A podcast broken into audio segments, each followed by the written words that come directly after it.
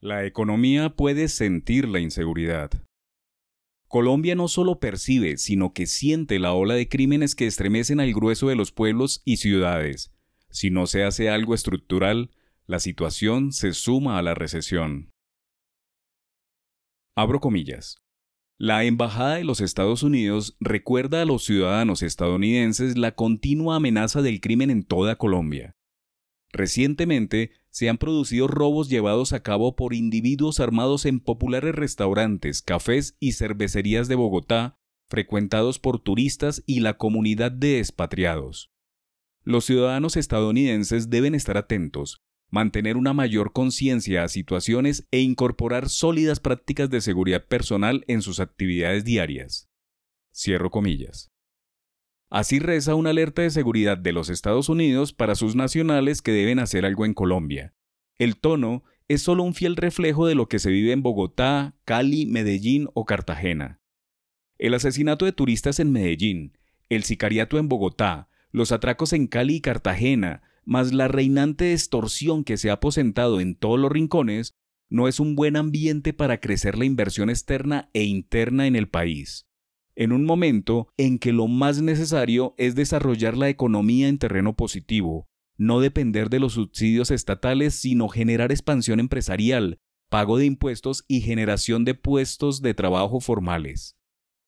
Es bien difícil que una junta directiva emprenda un plan de crecimiento orgánico en distintas ciudades cuando los delincuentes y la corrupción están ocupando muchos espacios. Más aún, es casi imposible seducir a inversionistas extranjeros que traigan sus ideas y capitales para exportar desde Colombia, aprovechando una docena de tratados de libre comercio. El gobierno nacional tiene dos imperativos a los cuales le debe hacer control y seguimiento por parte de la Casa de Nariño.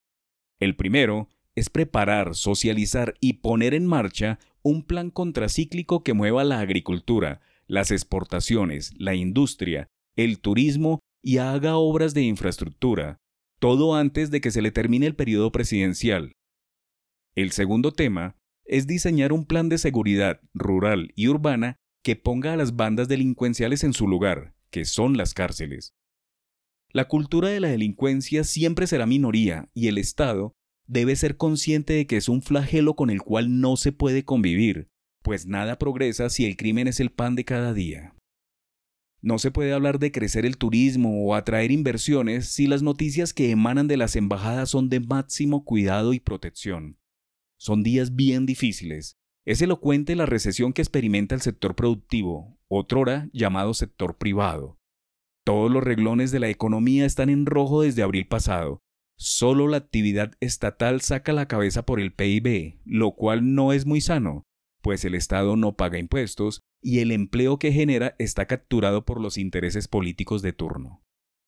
Faltan muy pocos meses para que el meridiano le llegue a la Administración Central, y debe dar y mostrar resultados en que el país avanza, no involuciona. Aún hay tiempo, poco más de dos años, de trabajar por la seguridad, el empleo, las exportaciones, el turismo, las grandes obras, pero para lograr esos objetivos debe haber un equipo de ministros idóneos, funcionales, que sepan de sus temas, dominen la política y trabajen hombro a hombro con el sector productivo. La ola de inseguridad por la que atraviesa el país es la peor noticia para sacar la economía de la recesión. El crimen sí puede ahondar el bajo crecimiento.